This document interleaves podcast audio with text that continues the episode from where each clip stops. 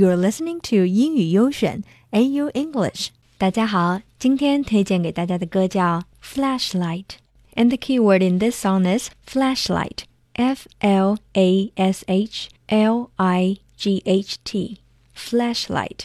A flashlight is a small electric light which gets its power from batteries and which you can carry in your hand. Here is an example. I could see the beam of his flashlight waving around in the dark. 我可以看到他手电筒的光在黑暗中上下舞动。Flashlight is a song recorded by British singer Jessie J for the soundtrack to the 2015 film Pitch Perfect 2. 但在电影《完美音调二》中，这首歌是以纯人声的 a cappella 的形式演唱的。A cappella music is specifically group or solo singing without instrumental accompaniment.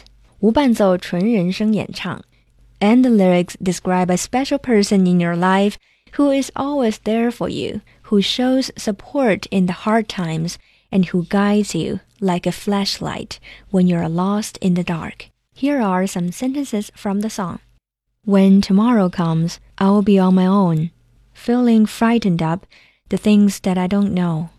When tomorrow comes, I'm stuck in the dark, but you are my flashlight.